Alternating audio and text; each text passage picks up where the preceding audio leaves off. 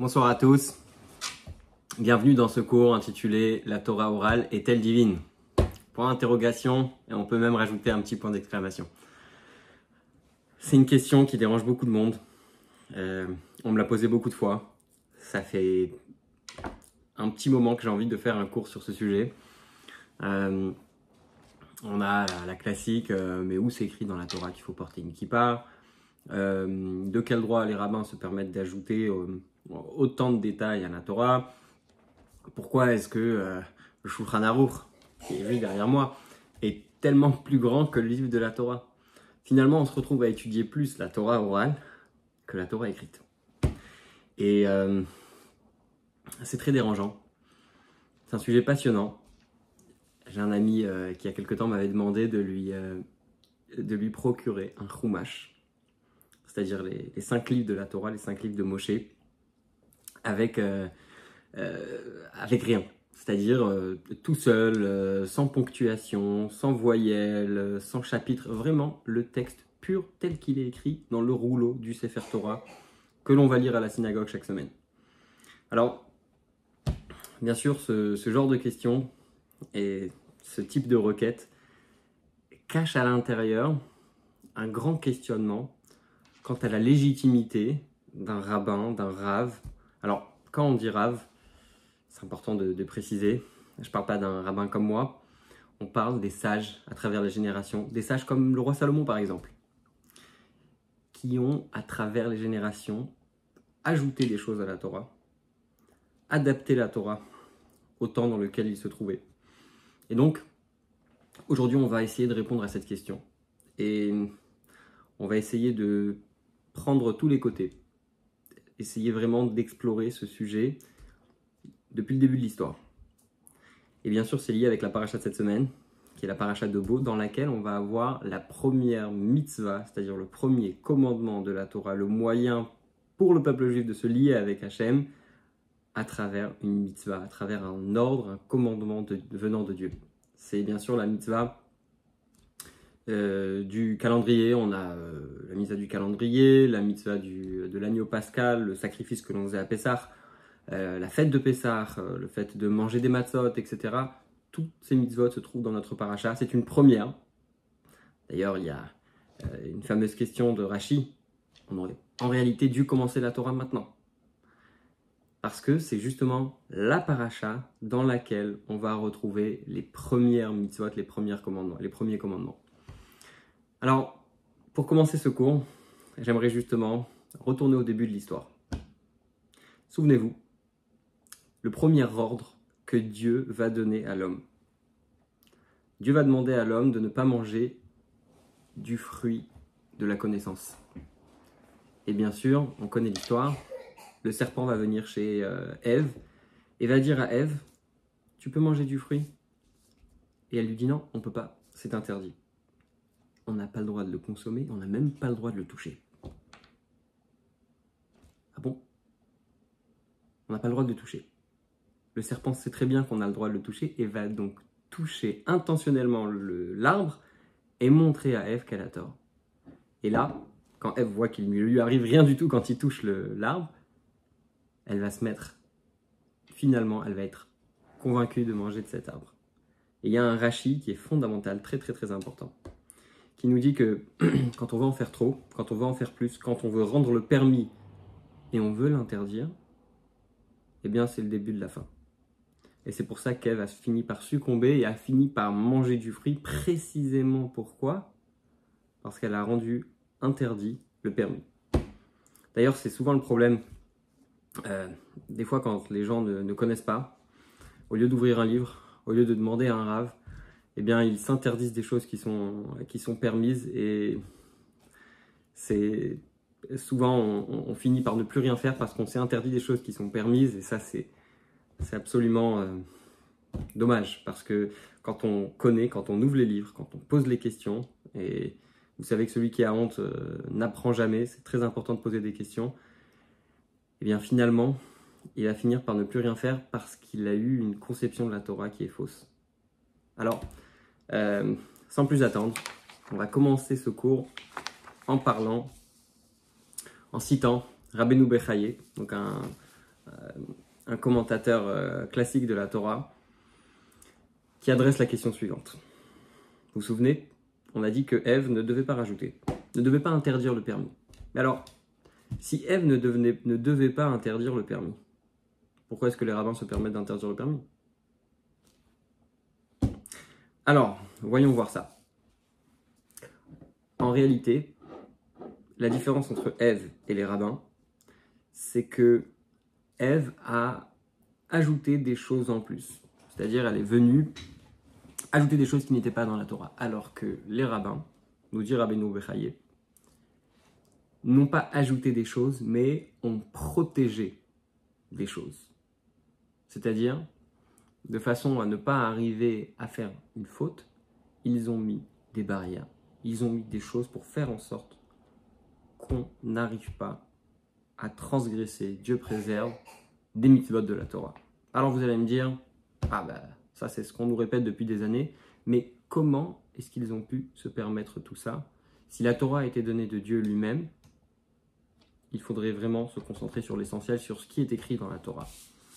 Alors, euh, pour commencer tout ça, déjà je vous conseille une lecture qui est euh, pour moi euh, et pour beaucoup de monde fondamentale parce que ça, nous aide à comprendre énormément de choses. C'est l'introduction de Maïmonide à son livre le Mishneh Torah.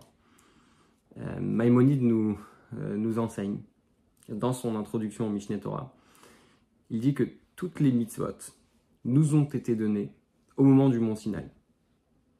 Et la Torah nous dit que Dieu nous a donné à Torah veha mitzvah. Maïmonide explique, la Torah, c'est la Torah écrite, et à mitzvah, c'est la Torah orale. Je vais vous donner un petit exemple. On sait que dans le travail, dans les affaires, il y a un fameux dicton qui dit les paroles s'envolent, mais les écrits restent.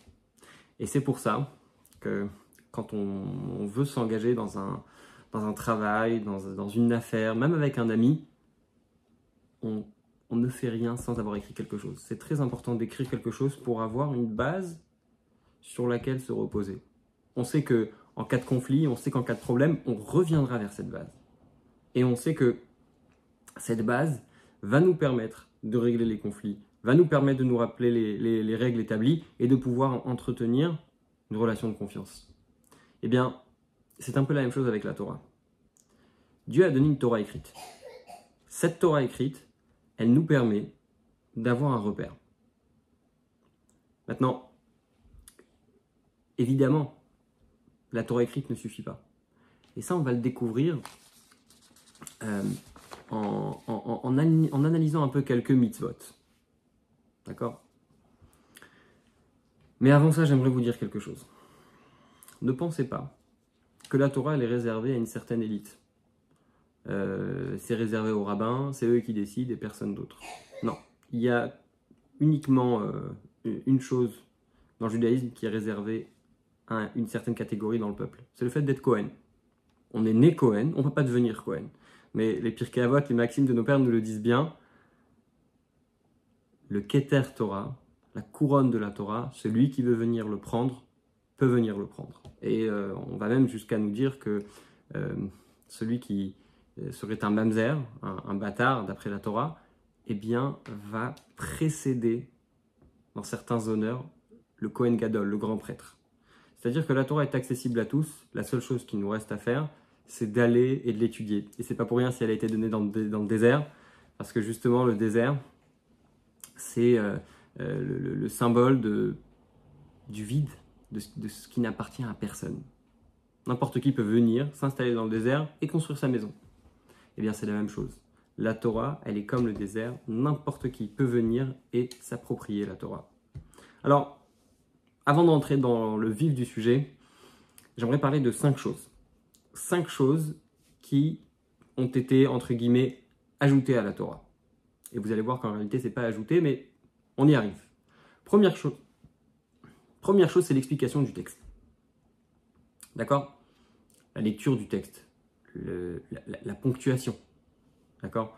Euh, On va voir des exemples tout à l'heure, mais juste les cinq choses. Deuxième chose, c'est les explications qui ne se trouvent pas dans le texte. C'est-à-dire qu'on va sortir du texte, donner des explications qui ne sont pas écrites dans la Torah. Deuxième chose. Troisième chose, le monde évolue constamment. Ce qui était vrai il y a dix ans ne l'est plus forcément aujourd'hui. On avance à une vitesse euh, énorme. Et puis, il y a de nouvelles choses, de nouvelles questions qui se réveillent tous les jours. Et ces questions, elles demandent des réponses. Et elles demandent des réponses de la Torah. Et donc, on va devoir adapter le message de la Torah à la situation. C'est-à-dire adapter, ça ne veut pas dire qu'on va changer la Torah, ça veut dire simplement que on va se poser la question de dire ok, comment on fait pour juger dans ce cas-là? Ça, c'était pas écrit clairement dans la Torah. Quatrième chose, c'est la législation, donc des, nouveaux textes qui sont écrits par les rabbins au fil des générations. Et la cinquième chose, bien sûr, les coutumes, les traditions. Si vous êtes séfarade, eh bien, euh, il, y a certains, y a certains plats que vous allez manger et, ces plats font partie des traditions. Euh, si vous êtes Ashkenaz, ce sera d'autres plats. On va dire que les Séfarades mangent le dafina, les Ashkenaz mangent euh, le gefilte fish, chacun selon ses coutumes. D'accord? Bon, ça se limite pas à la dafina et au gefilte fish, mais c'est des bons exemples. Il y a énormément de choses qui font partie du registre des traditions et des coutumes. Et bien sûr, il y a des coutumes qui ont été acceptées par tout le peuple juif et que tout le monde sait qu'ils ne sont en réalité uniquement des coutumes et qui ne sont pas des mitzvot, c'est-à-dire pas des commandements venant de Dieu, de la Torah directement à proprement parler. Alors, euh, on va parler un peu de Pessah. On a ça dans la paracha de cette semaine. On nous dit qu'il faut manger des matzot pendant 7 jours. Alors, quand on lit dans la Torah pendant 7 jours vous mangerez des matzot, on pourrait dire bon, bah, combien de matzot il faut manger? Quand est-ce qu'on est, qu'on est quitte de l'ordre de la Torah? Il faut en manger 5 par jour, il faut manger une bouchée, il faut manger. Eh bien, vont venir les sages et nous dire il faut manger 15, euh, 30 grammes de matzah. Et c'est comme ça qu'on va faire la mitzvah. Ça veut dire c'est c'est juste euh, le premier exemple qu'on donne parce que ça, nous parle dans la paracha de cette semaine, mais euh, on, peut citer énormément de choses rien que dans la paracha de cette semaine concernant Pessah, concernant euh, le déroulé de cette fête, etc., etc. Mais première chose, la Torah nous dit 7 jours vous mangerez des matzahs. Ok, on mange combien de matzahs Deuxième chose, on a l'interdiction connue de mélanger le lait et la viande. Analysons un peu ce qui est écrit dans la Torah. L'otevachel, tu ne cuiras pas Gedi, un chevreau, Bachalavimo dans le lait de sa mère. Tu ne cuiras pas le chevreau dans le lait de sa mère. Alors, le mot pour dire en hébreu euh, le lait, c'est chalav. La Torah utilise chalev, c'est exactement le même mot. Si on n'a pas les voyelles, vous vous souvenez euh, la question du début avec euh, ce monsieur qui m'avait, cet qui m'avait demandé une Torah sans voyelles. Si on n'a pas de voyelles, on peut lire cette phrase autant chalev, lait, que chelev, qui veut dire la graisse. Donc, si on n'a pas les sages qui vont venir nous mettre des euh, comme on a dit tout à l'heure, en réalité, tout ça, ça a été donné avec, euh, euh, avec toute la Torah sur le mont Sinaï à Moshe, à Moïse. Donc, deuxième chose qu'on voit, c'est que on, aurait interprété les choses complètement différemment. Troisième chose, on a les, les virgules et les points qui changent absolument tout. Vous le savez, dans une phrase, euh, des fois, on, peut l'écrire par texto et on a fait une erreur, on a oublié une virgule et la phrase prend tout un autre tournant. On le sait tous, à qui pour on va jeûner. Euh, c'est une fête qui, est vraiment euh, importante pour tous, même pour des juifs qui ne pratiquent pas forcément toute l'année. Qui pour certains vont peut-être même pas aller à la synagogue, mais ils vont jeûner. Mais c'est écrit où dans la Torah qu'il faut jeûner? Quand on regarde les versets, c'est écrit ce jour-là, vous affligerez vos âmes. Ferez les, les en hébreu, ça veut dire faire souffrir. Te anu et nafshotechem. Vous ferez souffrir vos âmes. Comment on fait souffrir une âme? Peut-être qu'il faut aller faire du footing pendant euh, toute une journée, euh, faire du, marathon, faire un grand marathon, euh, peut-être qu'il faut écouter le discours du rabbin pendant 10 heures. Bon, ça ce serait vraiment trop souffrir. Mais voilà, vous l'avez compris. Si on n'a pas l'interprétation, faire souffrir l'âme, ça peut vouloir dire des milliers de choses et peut-être pas du tout euh, jeûner. Sonner le chauffard à Rosh Hashanah, c'est pareil. Euh, Yom Teruah. Le jour de Rosh Hashanah est décrit dans la Torah comme un jour de plainte. Alors, se plaindre, déjà, euh, chez les juifs, on se plaint toute l'année. Vous connaissez cette, euh, cette expression d'un serveur dans un restaurant cachère. Est-ce qu'il y a quelque chose qui va bien? Alors là, vous allez me dire tout de suite, oui, mais euh, rien ne va dans les restaurants cachères, c'est une catastrophe. Et si vous dites ça, c'est que c'est bon, c'est confirmé, vous êtes bien juif. Vous l'avez compris. Euh, sonner le chauffard à Rosh Hashanah, c'est pas une chose évidente quand on lit les, versets. Et pourtant, c'est évident pour tous, pour tout le monde, pour nous tous, que c'est ce qu'on fait. Euh, la Brit Mila La Brit Mila, c'est une chose que tout le monde fait. C'est-à-dire, c'est propre. Vraiment, si on est juif, on fait la Brit Mila à son fils, la circoncision, et c'est évident pour tout le monde. Mais revenons encore une fois sur le verset dans la Torah. Qu'est-ce que nous dit le verset? Bayom Ashmini Yimol Bessar Orlato. Il va circoncire la peau, sa peau, sa chair. D'où peut-on savoir qu'il s'agit de, euh, de, l'endroit où on fait la Brit Mila que l'on connaît tous? Eh bien, encore une fois, c'est l'interprétation de nos sages, on ne l'aurait pas su. La mezouza. La mezouza, c'est une chose que chacun a à la porte de sa maison. Et c'est écrit dans la Torah, vous écrirez sur les portes de vos maisons. Or, vous savez mieux que moi que euh, écrire sur la porte de sa maison, on ne veut pas se mettre à taguer un grand chemin Israël ou d'écrire à la main un grand chemin Israël sur la porte de nos maisons. il y a encore énormément de, euh, sources pour citer euh, rapidement. Il y a le Shabbat, tous les travaux du Shabbat ne sont pas écrits explicitement dans la Torah. On a la Shrita, l'abattage rituel, qui n'est pas écrit explicitement dans la Torah. On a la Souka. Vous vous, vous, vous, installerez dans les soukottes pendant 7 jours. C'est quoi une souka? On ne sait pas.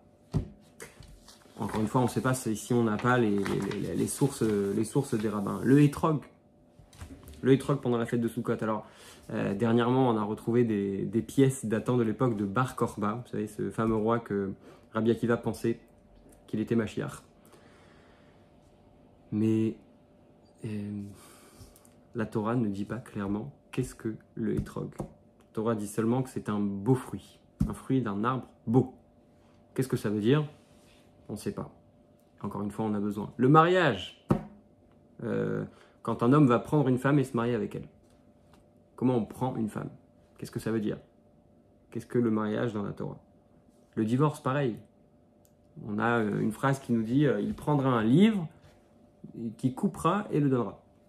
Qu'est-ce que ça veut dire? Il faut écrire un livre où on écrit toutes les horreurs euh, qu'une personne a vécues avec sa femme et c'est la raison pour laquelle il divorce? Non, encore une fois, on a besoin des rabbinim, on a besoin de la Torah orale qui vient nous expliquer, qui a été livrée en même temps que la Torah écrite, pour nous dire, eh bien, le divorce, ça se passe comme ci et comme ça. Il y a une, idée très intéressante dite par le Rav Shimshon Raphaël Hirsch, que il résume la chose de manière très simple. Imaginez que vous participez à un cours d'un conférencier que vous aimez particulièrement et vous vous mettez à prendre des notes vous écrivez absolument tout ce qu'il va dire.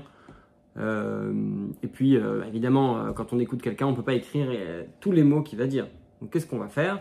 On va prendre un, cahier, on va se mettre à écrire le, contenu rapidement, des mots pour résumer. S'il raconte une histoire, on va mettre les mots-clés de l'histoire. Alors, il y avait un, paysan, il avait une auberge. On va écrire les concepts, les idées très, de façon très très courte et on va mettre des points d'exclamation, on va mettre euh, des points d'interrogation pour des questions, etc., etc. Eh bien, si on devait présenter ces notes à quelqu'un, est-ce qu'il comprendrait quelque chose?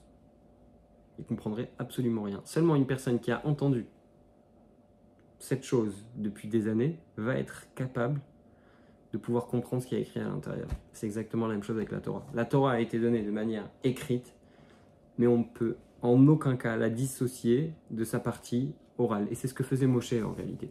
Moshe parlait absolument toute la journée. Donnait des conférences.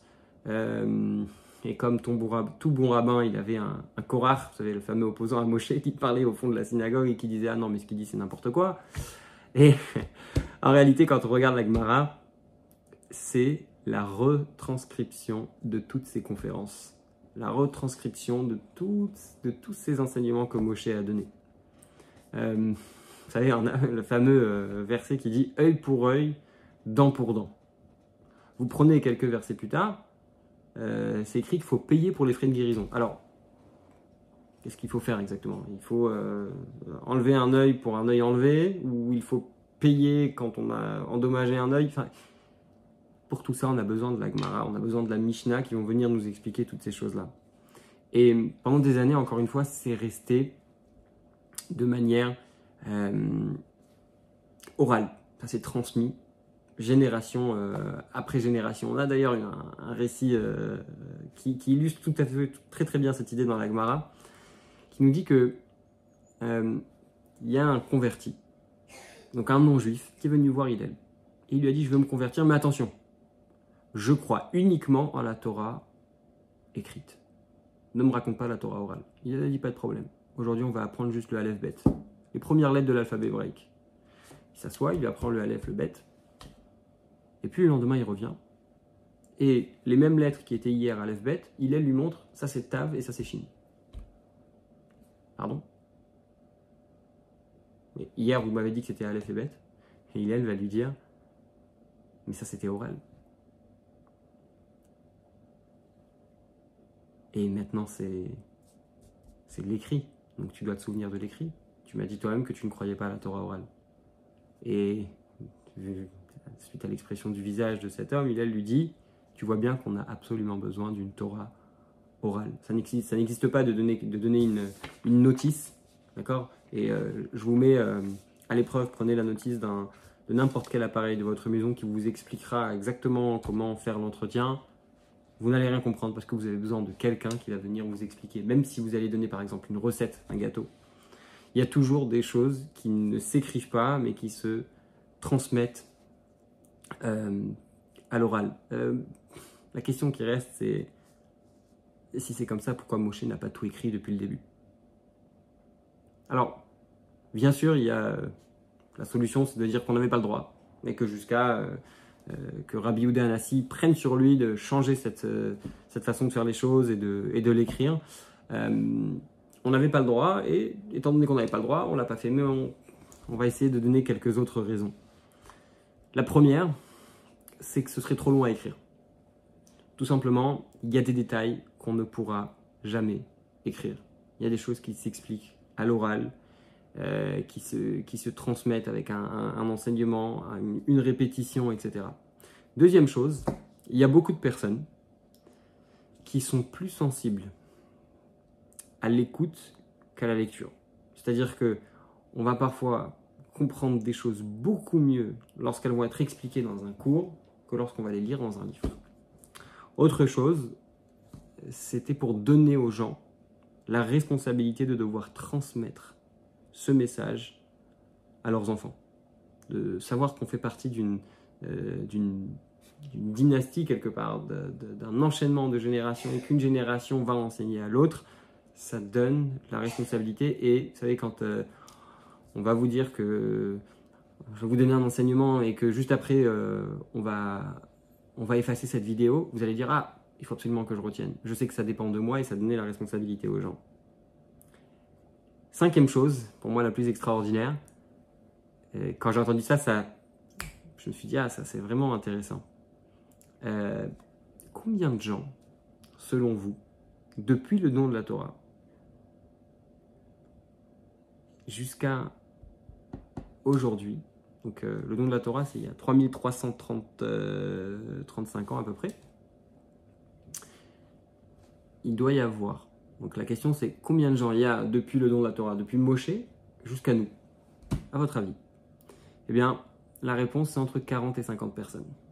Parce que si vous faites 3330 divisé par 40 ou 50, vous allez avoir entre 70 et 80. C'est-à-dire que en réalité, quand on a le sentiment qu'on va écouter un message de quelqu'un et que finalement on est le numéro 50 euh, sur la lignée et que finalement on va être celui qui va euh, prendre ça et le donner à la prochaine génération, ça donne beaucoup plus de force. Autre chose, c'est que quand on enseigne quelque chose à l'oral, euh, forcément, si vous écoutiez ce cours, imaginez que je débite les informations juste en, en la lisant dans un livre, d'accord euh, bah, Il y a certains professeurs qui font ça, et c'est très très très difficile de les écouter, parce qu'ils débitent les informations, ils lisent, ils lisent, ils lisent, ils lisent, ils lisent. Euh, il n'y a, pas de ponctuation, il n'y a pas de chaleur, etc. On va avoir énormément de mal à écouter. Et c'est la raison pour laquelle on a absolument besoin de la transmission orale.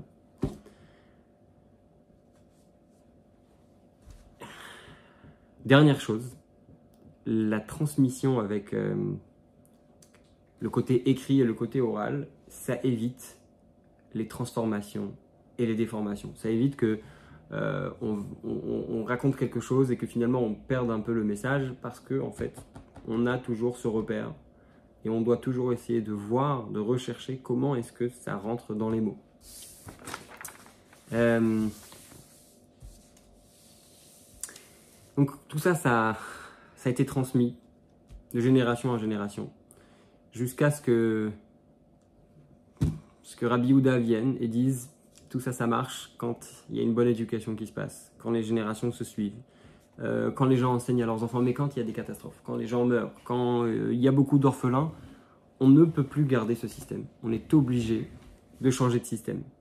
Et euh, on est obligé de mettre ça à l'écrit.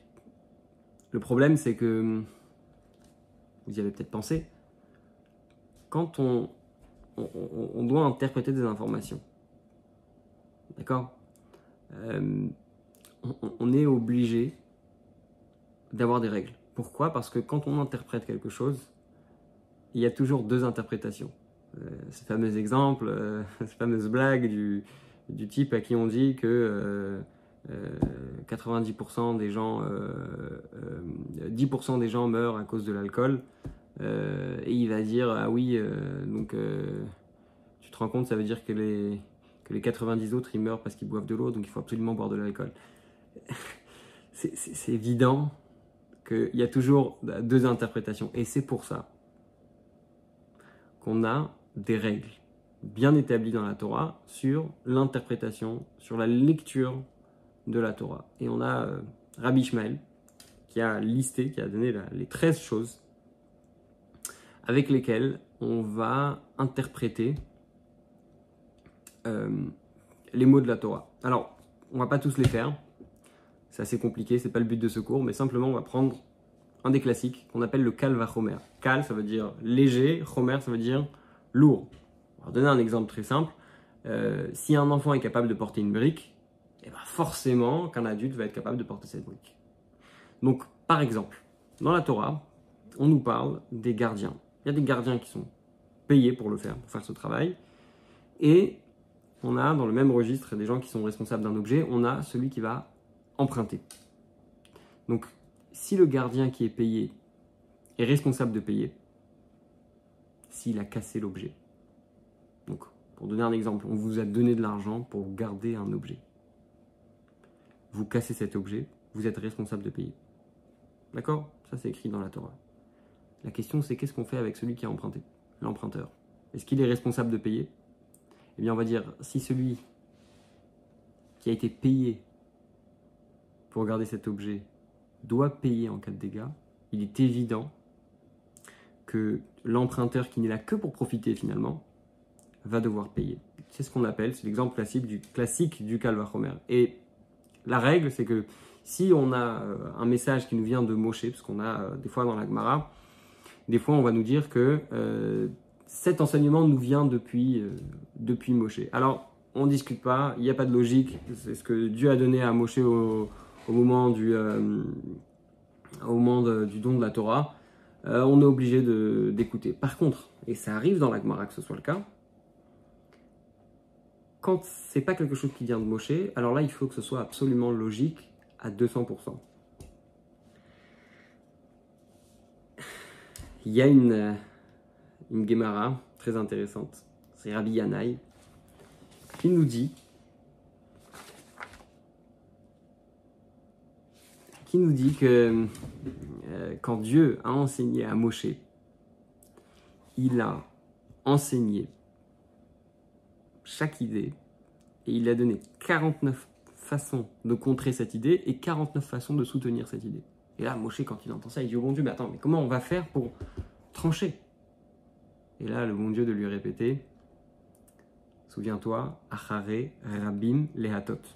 Après le Rabim, la majorité, on devra euh, suivre. C'est-à-dire que euh, quand on a une majorité, il faut absolument suivre cette majorité. C'est pour ça qu'à travers les générations, euh, jusqu'à l'époque du temple, on avait un beddin, c'est-à-dire un, tribunal rabbinique central, dans lequel il y avait un certain nombre de, il y avait 120, euh, un certain nombre de, juges et on allait selon la majorité.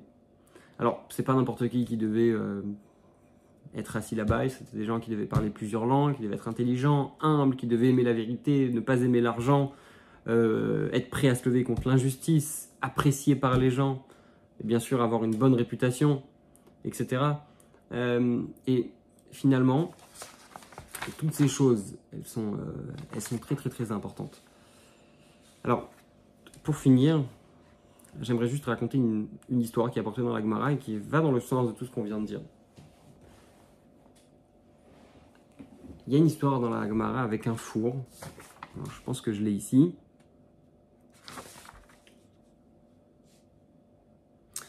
Et, euh, euh, c'est Rabbi Elazar qui veut défendre son opinion. On ne va pas rentrer dans, leur sujet de discussion, mais Rabbi Elazar défend son opinion, va jusqu'à faire des miracles, jusqu'à, jusqu'au miracle ultime. Il y a une voix qui descend du ciel et qui dit La halacha, la loi est comme Rabbi Elazar. Et là, euh, surprise chez tout le monde, et on, est bien sûr on est persuadé que ça y est, c'est fini, euh, tout le monde va être d'accord avec Rabbi Elazar, mais c'est pas ce qui se passe. Rabbi Yoshua se lève, donc on est dans Baba Metzia, page 59, euh, et Rabbi Yoshua va dire la Torah n'est pas dans le ciel. En d'autres mots, la raison pour laquelle on nous raconte cette histoire, parce que pas toutes les histoires des, sages de l'époque ont été amenées dans la Gemara, mais si on nous raconte précisément cette histoire, c'est pour nous dire que Dieu a donné la Torah, les codes de la Torah, dans les mains de l'homme, et que l'homme, il a sa façon de l'interpréter. Et pour finir, vous savez que, parce que on avait commencé avec une de ces questions, je pense, de dire que pourquoi les rabbins se contredisent tellement On a tellement d'avis d'opinion. Vous demandez, euh, vous posez une question à un rabbin, il va vous donner une réponse, vous la demandez à un autre, il va donner une autre réponse. Et vous avez comme ça, euh, des fois une dizaine de réponses sur une même question. Alors, quand on regarde la fin du chasse, la fin de tout le Talmud, il y a cette phrase très intéressante. C'est vraiment la dernière phrase du Talmud qui dit que Dieu n'a pas trouvé de meilleur ustensile pour, la bénédiction que la paix. Comme c'est écrit, Dieu a voulu donner la force à son peuple, à son peuple. Dieu a béni son peuple avec la paix. On finit un, ouvrage qui est plein de, de, contradictions, de, divergences d'opinion, de controverses. On a vraiment des discussions dans le Talmud toutes les pages. Il y a toujours... Ils sont, ils sont jamais d'accord. Et on finit avec la paix. Quel est le message ici? Alors, justement, c'est très important de le, de le, dire, c'est que on n'a pas la paix en écrasant les autres. D'accord? Euh, On n'a pas la paix euh, en faisant taire ses opposants. C'est pas ça la paix. Euh, je vais vous donner un exemple. Il y a dans la Gemara un cas où il y a quelqu'un qui devait être euh, condamné pour un, pour un crime. Et la Gemara nous dit que si, en, la première fois où le condamné est convoqué, si tous les juges vont être d'accord de dire que cet homme va être condamné à mort, il ne peut pas être condamné à mort. Pourquoi? Une des explications qui est donnée, je ne veux pas m'attarder sur le sujet, mais c'est juste sur cette explication qui est absolument incroyable, c'est de dire que quand on a émis un avis, quand on émet un avis sur une personne, sur quelque chose, sur un sujet, et qu'on n'a pas eu quelqu'un pour nous contredire, qu'on n'a pas eu quelqu'un pour nous dire Ah, moi je suis pas d'accord avec toi, moi j'ai aussi mon opinion, eh bien on, on en perd quelque part notre objectivité. On en perd notre sens de l'analyse. On n'est pas capable de comprendre la situation si on n'a pas eu quelqu'un qui est venu s'opposer à ce que nous sommes en train de dire, à l'opinion qu'on est en train d'exprimer. Et finalement, c'est un peu ça l'idée. L'idée, c'est que euh, judaïsme n'est pas pour euh, une société qui est absolument pareille, avec euh, tout le monde qui a la même opinion. Non, c'est bien, il faut que chacun ait, son opinion, et c'est en, discutant, c'est en échangeant, c'est en questionnant qu'on arrive à évoluer, même spirituellement. Et pour conclure ce cours, très important toujours de sortir avec un message concret. Le message concret est simple. Avec toutes ces questions, avec toutes ces divergences d'opinion, c'est très important d'avoir une référence. Pas d'avoir le, téléphone à quel rave on va appeler quand on a, euh, quand on a une question. Alors je sais que ce rave, euh, il est plutôt euh, cool sur les sujets de, de manger cachère, alors je vais l'appeler lui quand c'est cachère. Si c'est Shabbat, alors je vais appeler le rave qui est... Non. L'idée, c'est d'avoir un rave c'est pas facile. Encore une fois, vous vous souvenez, on a cité euh, toutes les qualités qu'un rave devait avoir, quelqu'un d'intelligent, de humble, de, qui aime la vérité, etc., qui fuit les, controverses, qui fuit les, pas les, bonnes controverses, les mauvaises. C'est difficile, mais quand on y arrive, ça nous aide à avancer, ça nous aide à, développer notre, notre attachement avec Dieu, et finalement, c'est tout ce qui compte.